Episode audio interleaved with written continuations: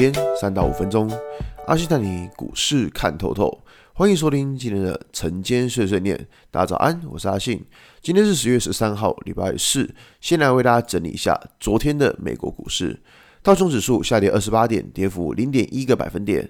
Nasdaq 下跌九点零九点，跌幅零点零九个百分点。S&P500 指数下跌一点二点，跌幅零点三四个百分点。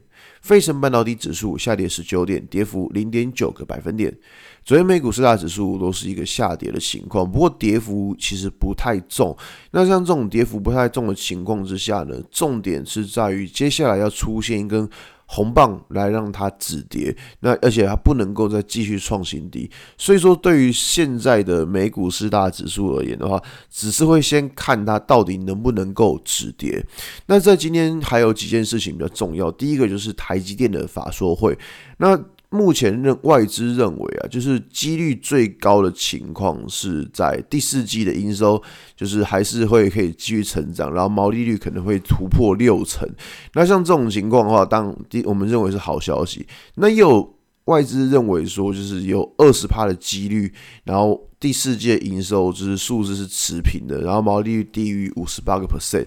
那像这种情况，他们认为说台台积电后续的股价可能就会持续往下杀。那其实说呢，就是你要去预测这东西很难啊，因为你不你不知道说台积电它到底会丢出什么样的呃。成绩单出来，所以我觉得这种东西就是姑且看看就好。那只是说我们要去知道说，从台积电这一次法说会上面要去了解到他们对于未来的想法。因为像最近呃美国制裁中国半导体相关的，那对于台积电的影响会不会很大，或对于全世界的影响会不会很大？我觉得这个都是市场上在今天需要关注的。那再来，今天晚上还有所谓都是公布了 CPI 的数据。这个 CPI 的数据呢，其实现在来说的话，市场认为。就是应该在呃这个月或下个月的 CPI 数据都会持续的飙高，原因在于说就是油价上涨的关系。OK，好，可是现在的情况，呃，在前几天的影片有跟大家提到，就是说。现在在看到通膨这一块的话，其实还是会有影响，但这个影响已经渐渐在减少。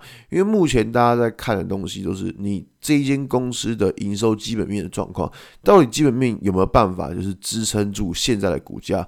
如果因为我们知道嘛，过去一段时间很多股票都已经修正了蛮大一段了。那如果说假设修正了很大一段之后，现在的股价是能够。支撑住，而跟着现在营收是能够支撑住现在的股价的话，那当然就股价就很有可能是在低档去做个打底的动作。那如果假设我说假设，假设台积电它释放出来说哦，可能明年假设他们认为很糟糕，OK，那可能在全体就是整个全球股市或甚至是在很多产业个股上面的话，可能都会受到影响。所以呃，就是我觉得就是。大家要看的就是说，在这个地方到底营收能不能够支撑住现在的股价，这个是目前市场一个很大的关注重点，好吧？今天节目就到这边。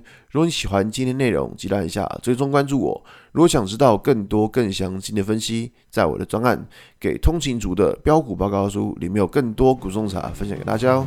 阿信晨间碎碎念，我们明天见，拜拜。